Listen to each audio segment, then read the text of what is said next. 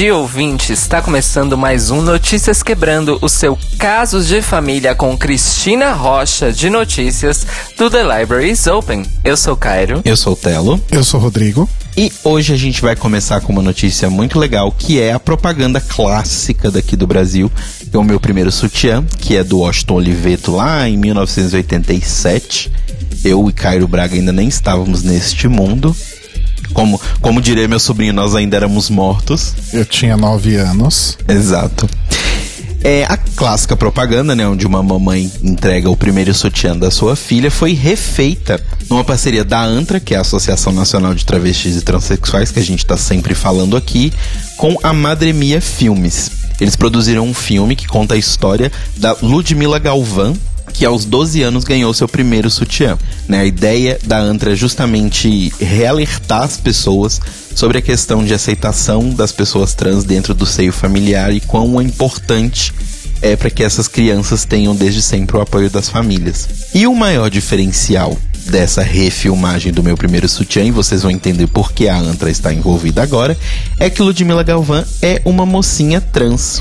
E no, o vídeo, né, ele é um pouco mais longo do que um comercial, ele tem quase seis minutos e mostra toda a história da Ludmilla quando ainda era chamada pelo pai de, de meu filho, garoto e etc, indo pra escola, sofrendo bullying dos amiguinhos, e aí o pai leva ela para cortar o cabelo curto, ela fica muito mal, e aí acaba que o pai descobre o diário dela, onde percebe, né, que ela é uma garota, não é um garoto, e aí ele tem um momento meio que de lidar com isso e tal. E no final termina como era a propaganda original, ele dando uma caixinha para ela com o sutiã.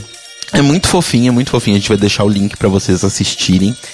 E o mais legal de tudo é que, assim, gerou uma pequena controvérsia essa, esse vídeo, porque no vídeo aparece o dead name, né? O, o nome morto da Ludmilla Galvão, que é o nome anterior a, ao entendimento da Ludmilla, que é o Hugo Galvão. E aí foi questionado, né? Foram atrás da Antra e a Bruna Benevides, que é da Antra, comunicou pro N. Lucon, nosso querido Neto Lucon, que na verdade foi um pedido da própria Ludmilla que o nome antigo dela aparecesse, porque ela acha que é importante para que as pessoas entendam o contexto geral da questão toda.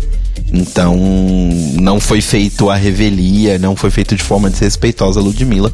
Então, muito legal. Vocês podem ver o vídeo. O Washington Oliveto, que é o criador da propaganda original, inclusive, elogiou, né? Disse que é muito importante. Ele inclusive disse, abre aspas, acho mais do que natural que nos dias de hoje, quando a opção transgênero saiu do armário na vida e por consequência na publicidade, que seja feito um filme como esse inspirado no O Primeiro Sutiã. Então ainda fez um, né, um, um alto jabazinho, mas que bom que foi feito esse vídeo. A gente vai deixar o link aí para vocês assistirem. Outra notícia aqui do Brasil é que a HBO, América Latina, anunciou uma nova série brasileira com temática LGBTQI. Né, foi nessa quarta-feira, agora dia 24, o Roberto Rios, vice-presidente corporativo de produções originais da HBO América Latina, anunciou que eles estrearão a série Todix, Ainda é um nome provisório, né? A gente espera que eles mudem esse nome. Até porque já existe até um aplicativo, né? E uma, uma startup com o mesmo nome, etc. Então, provavelmente esse nome vai ser mudado. E a produção vai contar a história de Rafa, que é jovem de 18 anos, pansexual e de gênero não binário. E Rafa decide largar a vida e a família no interior para se mudar para São Paulo. E a ideia da série é tratar, além de temáticas LGBTQIA, uma série para falar sobre todas as questões de hoje. Então, racismo, vai falar sobre assédio, tudo isso. A série foi criada pela Vera Egito, o Heitor Dália e o Daniel Ribeiro e vai ser meio que uma comédia dramática composta por oito episódios de 30 minutos. Então tá bem interessante a questão né, de, de formato.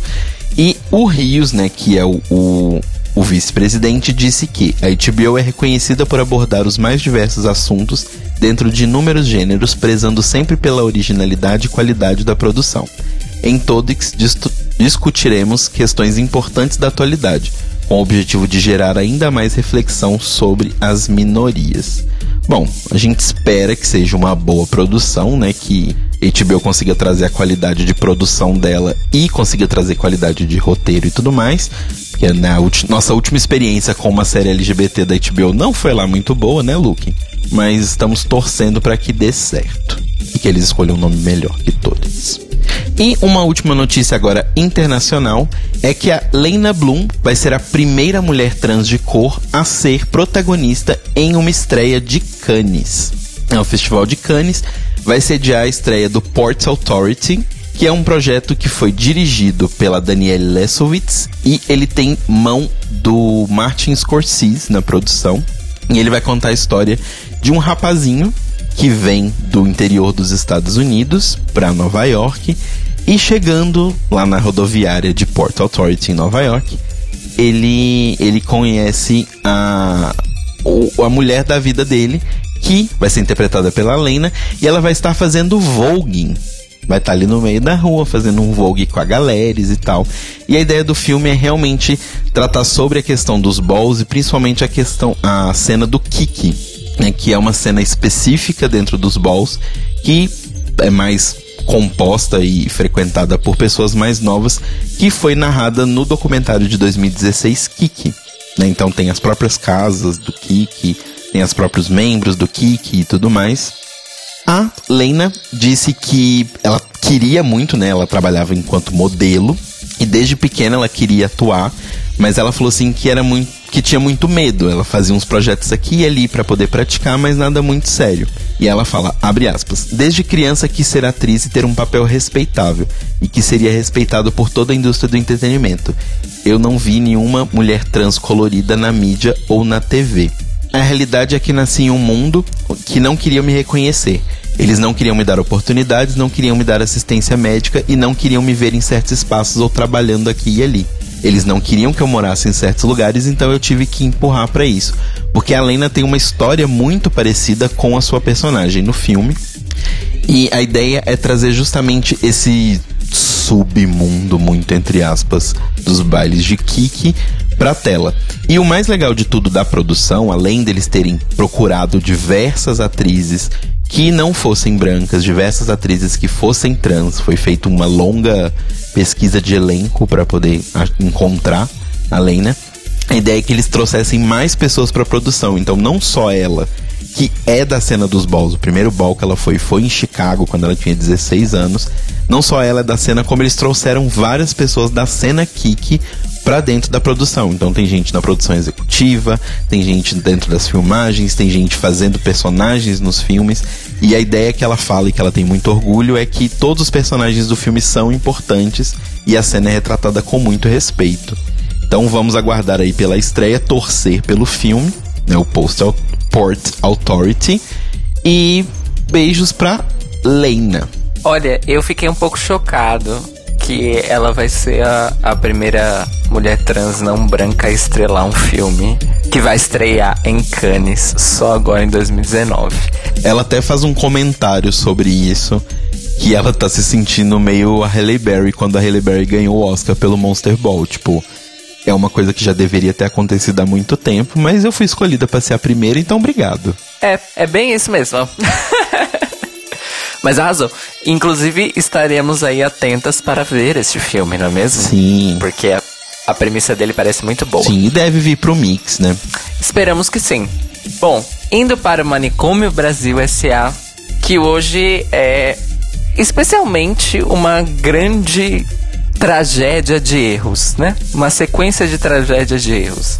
Como tem sido o governo Bolsonaro, afinal de contas? Tudo começa com uh, o veto que Bolsonaro promoveu a um filme publicitário do Banco do Brasil que seria destinado aí para o público jovem com foco em promover a modalidade de conta fácil digital que o banco oferece faz aí mais ou menos uns dois anos que ela serve para você usar inteiramente no celular.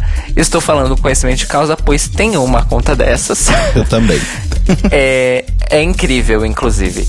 E o mote do filme eram pessoas jovens e algumas não tão jovens assim, tirando várias selfies e fazendo poses e fazendo performances e tudo mais, porque O método de autenticação desta conta é justamente você tirar uma selfie para provar que você é a pessoa que está abrindo a conta. Pois bem, uma ideia ótima.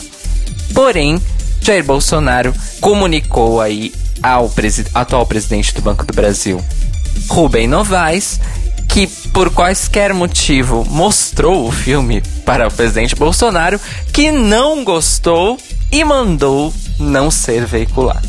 O motivo aí é uma conclusão de todo mundo, pois o vídeo foi vazado aí, não sabemos exatamente por quem, na internet, é de que a maioria das pessoas que aparecem neste filme publicitário são pessoas jovens, não brancas e que não correspondem a uma imagem tradicional aí do que seria um, um jovem de bem, vamos dizer assim. Então tem pessoas tatuadas, mulheres de cabelo curto, homens de cabelo comprido, pessoas com roupas coloridas, uma das pessoas mais velhas que aparece, inclusive, está aí é, como se fosse num vestiário de academia, sem camisa, com uma toalha.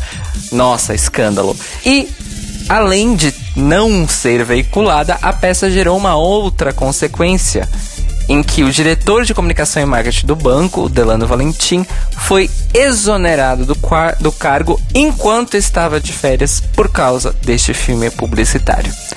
Outra consequência é que foi tomada uma decisão interna executiva de que agora todas as campanhas publicitárias de empresas estatais ligadas ao governo federal terão que passar pelo crivo da Secretaria de Comunicação da Presidência da República. Secretaria essa que tem Carluxo, né? Ele é mesmo oficialmente? Eu nunca sei, gente. Olha, não sei se oficialmente, mas extraoficialmente é.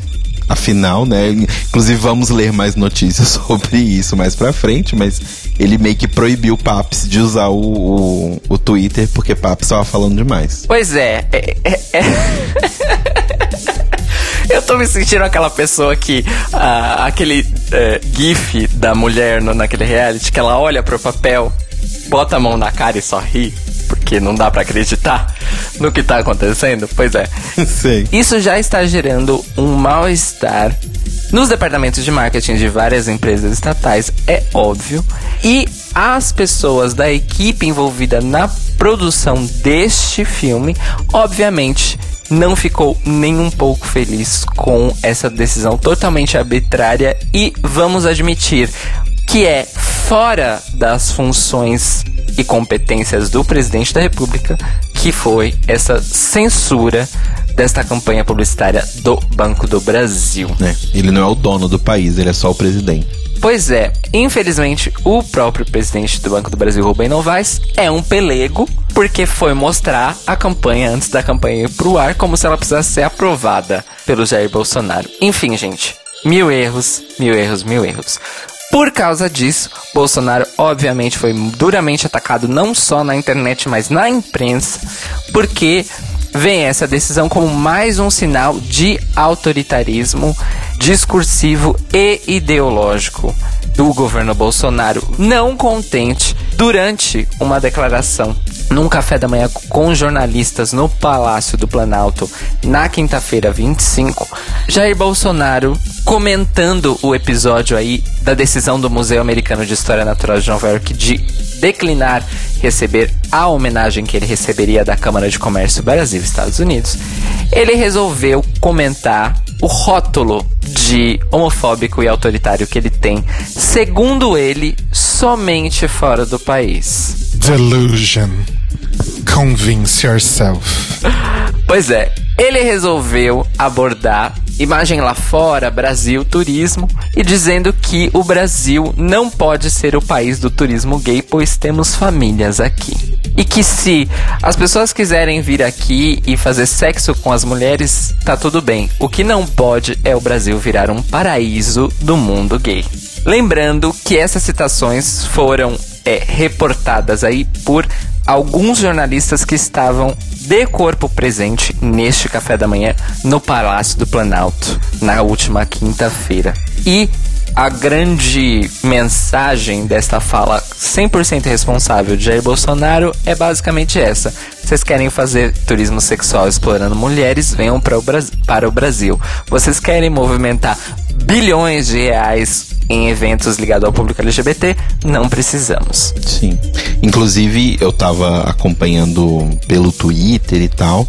E, nossa, a repercussão entre as minhas amigas que eu sigo e tal, as pessoas, as mulheres que eu sigo no Twitter foi assim. Porque, porque eu acho que a fala foi muito mais. Obviamente ela toca no, na, na nossa comunidade LGBT, mas ela foi muito mais pesada com relação a mulheres, porque é basicamente tratando elas como se elas fossem, tipo, um- um objeto, sabe? É, e por extensão, a gente sabe muito bem que a questão de exploração sexual de mulheres, ela é de mulheres cis e mulheres trans.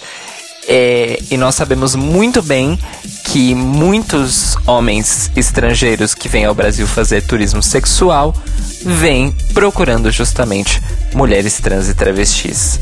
Então, é, essa fala é 300% errada por 300 ângulos diferentes e Jair Bolsonaro ainda não fez nenhum tipo de recuo ou retratação com relação a essa fala até o fechamento desta edição. Vamos aguardar aqui o que vai acontecer. Eu tava dando uma rodada no Twitter agora e eu esbarrei com um tweet aqui do, do Jorge Marques divulgando a resposta, entre aspas, do governo do Maranhão, que eles publicaram uma peça que diz: o Maranhão está à disposição dos turistas. A mulher maranhense, não. Pois é, incrível, né? Inclusive, o governo Flávio Dino não está deixando passar uma oportunidade de é, refutar ou mostrar que, apesar das merdas que Bolsonaro fala, lá no Maranhão ele vai ganha- garantir, via política, via campanhas, via atitudes de governo mesmo, que as pessoas sejam protegidas aí dos desmandos do Jair Bolsonaro. O país Maranhão está na vanguarda do Brasil em 2019. Nada como se livrar da dinastia Sarney, não é mesmo, amores? É isso que eu ia falar, amém, né? Depois que os Targaryen foram embora, deu tudo certo. Quando uma Suprema nova aparece, a antiga perde seu poder. Pois bem, indo para notícias boas envolvendo o Supremo Tribunal Federal, na última quarta-feira, o STF acatou o pedido de cassação da decisão que permitia que os tratamentos de reversão sexual, entre aspas, popularmente conhecida como cura gay, entre aspas novamente, pela ministra Carmen Lúcia. Ela considerou a decisão inconstitucional, além de violar o poder de regulação do próprio Conselho Federal de Psicologia, que patentemente proíbe nas- no seu regulamento, que vale em todo o território nacional, por sinal, que esse tipo de terapia seja praticada por qualquer profissional de psicologia do país. Ou seja, se você vir algum tipo de anúncio sobre re- terapia de reversão sexual, cura da homossexualidade, cura da transexualidade, faça uma denúncia ao Ministério Público ou do seu estado ou ao Conselho eh, de Psicologia do seu estado ou, em último caso, até a Polícia Federal, que pode te ajudar. Então, fiquemos atentos aí a tudo isso. Além disso, falamos semana passada que as entidades envolvidas na ADO 26, que está sendo votada no STF para encaixar homofobia, transfobia dentro dos crimes de racismo previstos em lei no Brasil, fez efeito. Foi anunciada que a votação será retomada logo logo, no dia 23 de maio, daqui a mais ou menos um mês. Então, no dia 23 de maio, estaremos todas atentíssimas na internet para acompanhar a continuidade desta votação que, se informem bem, leiam bastante, ainda é polêmica mesmo dentro dos movimentos LGBTs do Brasil por diversos motivos. De qualquer forma, esperamos que essa movimentação do STF tenha é, repercussões dentro das nossas casas legislativas, porque a gente sabe muito bem que estamos vivendo um- um- uma legislatura que não gosta quando o judiciário se intromete, vamos dizer assim, nas suas é, competências, mas quando o legislativo é incompetente, o judiciário tem que compensar. Só, só, só lembrando rapidinho que o STF tem 11 ministros, então já teve quatro votos positivos, a gente precisa de mais dois, teoricamente. Isso, então faltam sete votos para serem depositados, é isso? Isso. Ok, então esperemos que não, não seja como da última vez, que vão depositar três, quatro votos, depois parar a votação e continuar daqui a cinco meses. Exato. Para fechar o Money Brasil, uma nota, e é uma nota mesmo. Bolsonaro oficializou a extinção do horário de verão no Brasil, ou seja, o do ano passado foi o último até que isso mude novamente daqui a algum tempo, talvez na próxima administração, não sabemos. Mas RIP, horário de verão brasileiro por hora. Bom, vamos então para o Boletim Greg Race da semana, os seu drops de notícias, fofocas e futilidades sobre RuPaul's Drag Race e correlatos. Um do, dos assuntos aí mais comentados nessa semana envolvendo as nossas rainhas foi o documentário da Trixie Mattel, o Moving Parts. Segundo a Trixie, o filme é sobre o lado mais gritante do drag. E uma das polêmicas aí acerca do, do documentário é porque uma das cenas mostra justamente a Katia tendo um meltdown, né, um colapso nos bastidores do, do The Trixie and Katia Show, que foi o, o programa que elas fizeram para Vice, que teve apenas uma temporada. E foi esse colapso que motivou a Katia a procurar ajuda e voltar para a reabilitação. Isso está no filme. Segundo a Trixie, quando surgiu a ideia do, do documentário, ela achou que seria um documentário que simplesmente ia mostrar como ela é linda e maravilhosa, mas as coisas foram ficando mais pesadas do que ela imaginava e ela optou por manter tudo. Ela avisa que nem tudo no filme vai ser bonito e divertido, mas assim também é o mundo drag. A Trixie conta ainda que o período em que a Katia ficou afastada foi bastante difícil, também profissionalmente por causa das obrigações que elas tinham juntas. Elas ficaram de quatro a seis meses aí sem se verem e sem saber o que estava acontecendo. E para Trixie, essa experiência foi importante para aprender é, o que é possível e o que não é possível fazer para ajudar as pessoas.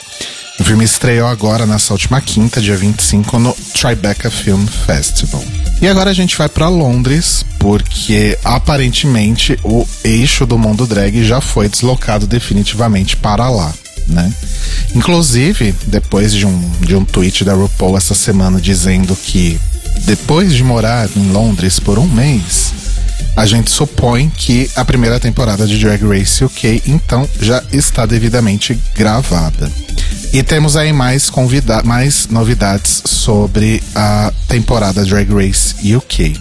Entre os jurados especiais, os guest judges confirmados, está aí a Jerry Horner, antigamente conhecida como Jerry Halliwell, das Spice Girls, que se junta aí ao quórum de jurados convidados confirmados. Não só ela, mas supostamente a Emma Banton também estaria confirmada como guest judge.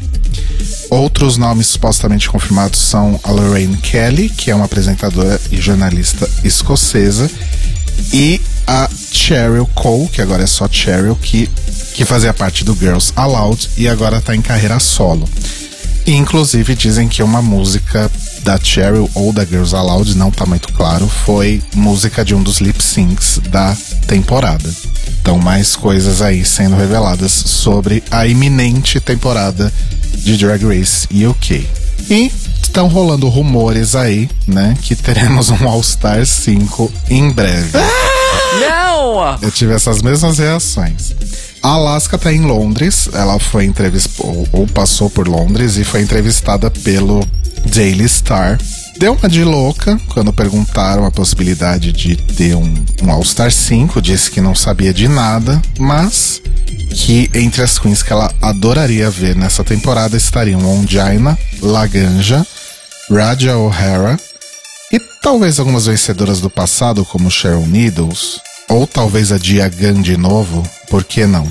Em entrevista para outro veículo, a Derek Barry, que também está aí de passagem por Londres, falou que não sabe se o All Stars 5 vai acontecer, mas que ela adoraria participar de um All Stars E se as participações especiais dela na Season 10 e 11 significam um possível convite, ela tá dentro.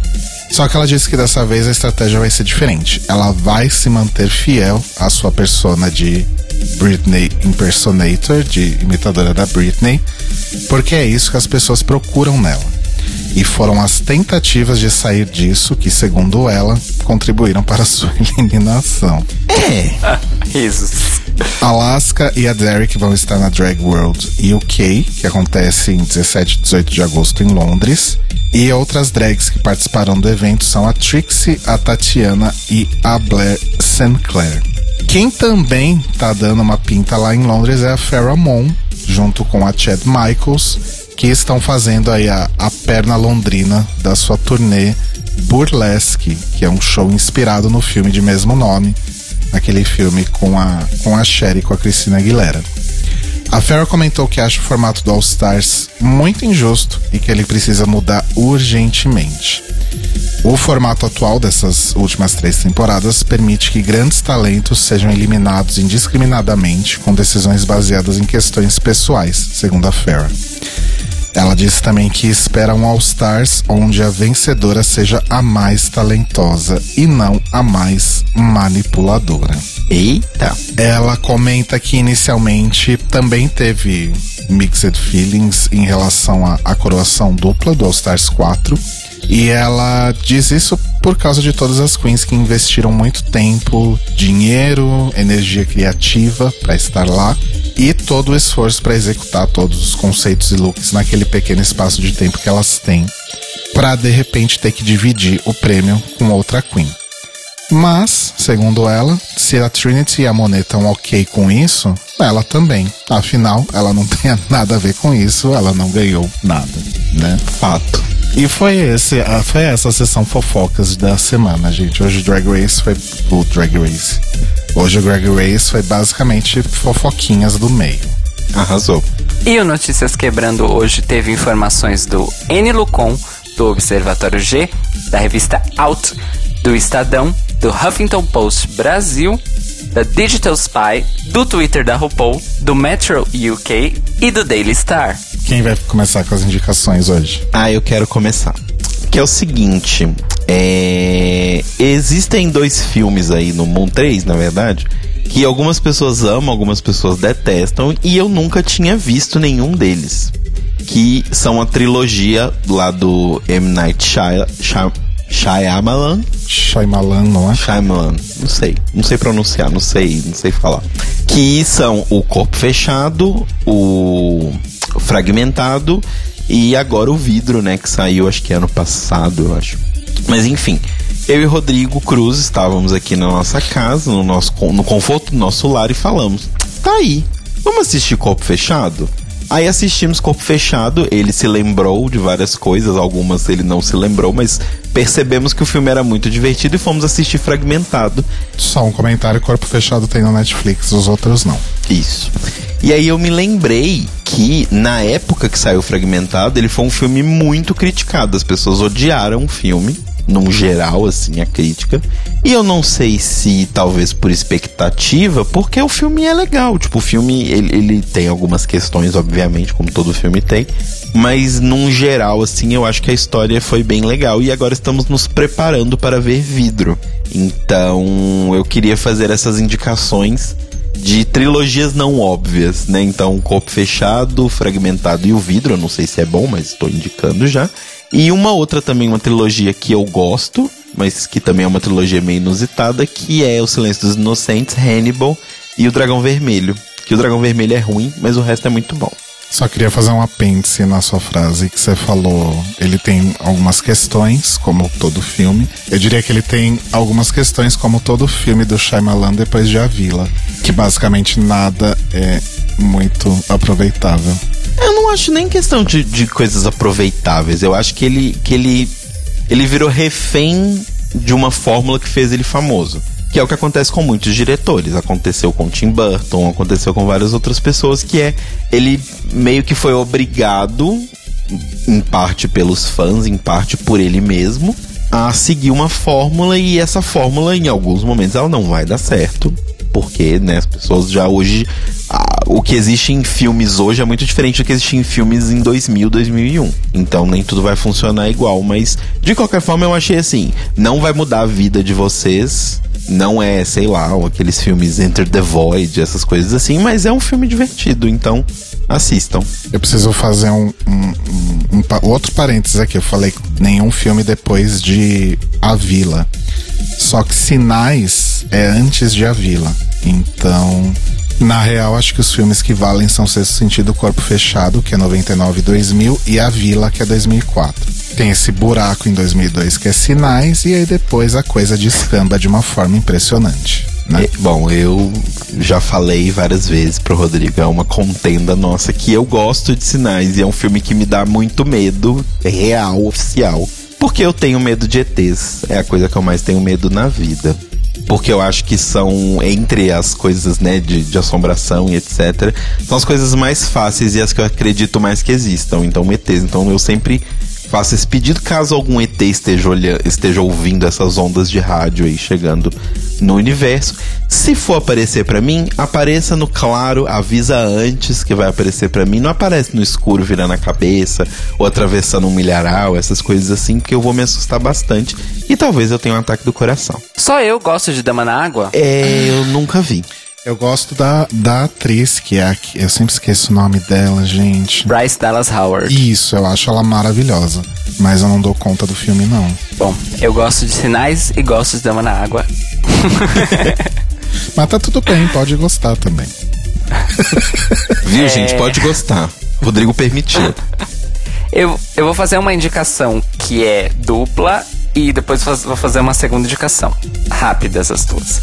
A minha primeira indicação é de podcast. Estreou na semana passada o primeiro podcast brasileiro dedicado à música e às artistas indígenas do século 21 no Brasil. O nome do podcast é Originárias.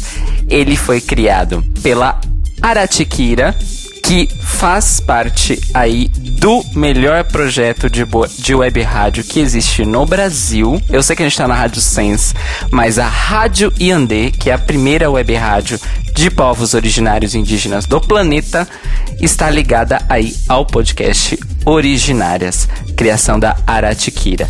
A primeira entrevistada é uma rapper chamada Brisa Flow. Ela é incrível, a história de vida dela é maravilhosa e a visão de mundo dela com relação à música e é o que significa ser uma mulher indígena musicista no século 21 é incrível. Então acompanhem aí o Originárias, já está disponível em todos os agregadores. E a minha segunda dica é uma série do Greg Araki, o diretor aí de um filme que as bichas alternativas devem conhecer, chamado Cabo 1 que é um filme queer muito doido, completamente despirocado. E a série, que se chama Now Apocalypse, é muito, extremamente despirocada. É basicamente sexo e aliens.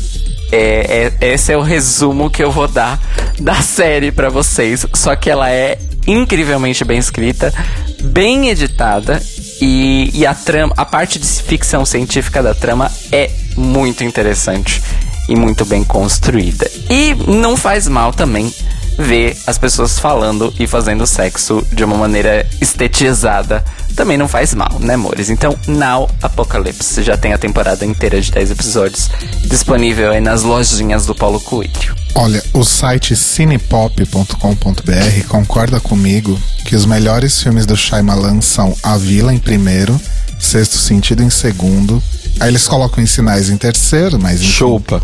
Choices. Quarto, corpo fechado. E quinto, fragmentado. E aí depois começa a ladeira abaixo. Eu. Inclusive, eu tinha esquecido que a Bryce Dallas Howard também tá em A Vila. Deu vontade de ver de novo, inclusive. É bom a Vila? Eu gosto bastante. Eu lembro que na época muitas pessoas falaram mal pra mim, aí eu nem vi. Nossa, eu gosto muito. Eu acho um filme muito bom. Eu só conheço o, o plot da vila por causa de Todo Mundo em Pânico. Ah, mas você sabe tudo o que acontece? Porque ia falar pra gente ver. Não, tudo, tudo não. Eu sei, assim, o, o twist do filme eu sei. Ah, que droga. Mas por causa de Todo Mundo em Pânico. Não foi nem as pessoas que me deram spoilers. Todo Mundo em Pânico me deu spoiler. Entendi. Bom, eu também tenho duas indicações bem rapidinhas, as duas são musicais. A primeira é o disco novo da Amanda Palmer, o There Will Be No Intermission. Que na real nem é tão novo assim, foi lançado no dia 8 de março, no Dia Internacional da Mulher. E como todo lançamento da Amanda Palmer sempre tem um, um buzz aí, né, relacionado e dessa vez foi o muitas tentativas de censura a capa do disco, né? Porque no, na capa ela tá completamente nua. Tanto que no Spotify a capa foi censurada. E, e aí a Amanda brincou com isso, porque a, o header, né? A, a capa da, da página de artista dela é a foto do, da capa do There Will Be No Intermission, mas com faixas cobrindo os peitos e a, e a JJ dela. E na, nos, na faixa dos peitos está escrito Censored exclusively for Spotify. Censurado exclusivamente para Spotify. e assim, é um disco da Amanda Palmer muito parecido aí com os, os, os mais antigos, né? Sem uma banda grande. É mais piano, ukulele, tem alguns arranjos orquestrais e algumas baterias aí em algumas músicas mas a maioria das músicas é ali o piano. E aquela, aquela coisa trovadora, né, da, da Amanda, que são aquelas letras enormes, que sempre repete um, um, um, um, um refrãozinho principal aí no final de alguns blocos. Então, na primeira música, por exemplo, que é The Ride, tem uma que é uma frase maravilhosa que é: Não seria legal sentirmos medo todos juntos? Aí tem uma música maravilhosa chamada A Mother's Confession, que é ela contando todas as trapalhadas dela com o filho, quando ela deixou o filho cair da mesa. E ela vai contando tudo. Ai, quando a gente foi na casa da tia-avó do Neil e aconteceu tal coisa, sabe? Tudo na música. E a frase é, que marca o, o fim de cada bloco é: pelo menos o bebê não morreu. Então, assim, é maravilhoso. O disco parece ser longo, ele tem acho que 15, 16 faixas. E tem faixas muito longas, tipo de 10 minutos, mas é um esquema assim: uma vinhetinha, uma música, uma vinhetinha, uma música, uma vinhetinha, uma música. Então, quando você vê, você já ouviu o disco inteiro e é muito maravilhoso. Então, ouçam lá Amanda Palmer There Will Be No Intermission, tá no Spotify, no Spotify, assim como o resto do catálogo dela, que por muito tempo não estava disponível lá. E a minha outra dica é musical também, que é o último clipe do Felipe Cato, o clipe de Eu Não Quero Mais, que foi lançado na Sexta-feira da Paixão, né, na Sexta-feira Santa. E é, isso foi de caso pensado porque o clipe é uma reprodução bem profana, bem gostosinha da Santa Ceia. E Jesus é ninguém mais, ninguém menos que Felipe Cato. Então procurem lá. Ela mesma, Felipe Cato. Ela mesma, Cato. Procurem lá o clipe de Eu Não Quero Mais. E o Notícias Quebrando está disponível toda segunda, logo nas primeiras horas no feed, no Spotify, iTunes, Mixcloud, etc. E você pode ouvir também a transmissão pela Rádio Sense em sensecast.org às 8 da manhã. E se você gosta da Amanda Palmer ou gosta daquele marido dela menos conhecido, você pode mandar sua história sobre eles pra gente pelo e-mail contato@thelibrariesopen.com.br ou entrar no nosso site thelibrariesopen.com.br e deixar o seu comentário no post deste episódio. Lembrando de pontuar cada parágrafo com uma frase que se repita até o final. Exatamente. E se você quiser seguir a gente nas redes sociais, lá no Twitter e no Instagram nós somos o Tlio Podcast. T-L-I-O Podcast. Sigam a gente lá porque a gente quer aumentar a quantidade de pessoas nas nossas redes pra gente poder ter swipe, é, selinho de rede de oficial, essas coisas que essas redes importantes têm. E nós nos ouvimos e nos falamos novamente hoje à noite às 21 horas ao vivo em sensecast.org e nos canais de vídeo da Sens no YouTube, no Twitch, no Periscope para discutir o mais recente episódio da Corrida das Drags da RuPaula. Esse episódio puxado. O que me deixa feliz a cada episódio é que cada episódio é mais perto do fim, né, gente? Exato. Essa é a Cada real. episódio que passa chega mais próximo do fim. Exatamente. Então, esteja com a gente no chat, porque só tá valendo assistir Drag Race pra fazer o podcast e conversar com vocês e ferver e falar bosta e falar coisa importante também, tá? Mas vem com a gente, participa do chat e até a noite, amores. Beijos. Beijos. Beijos, mores, é por vocês, tá?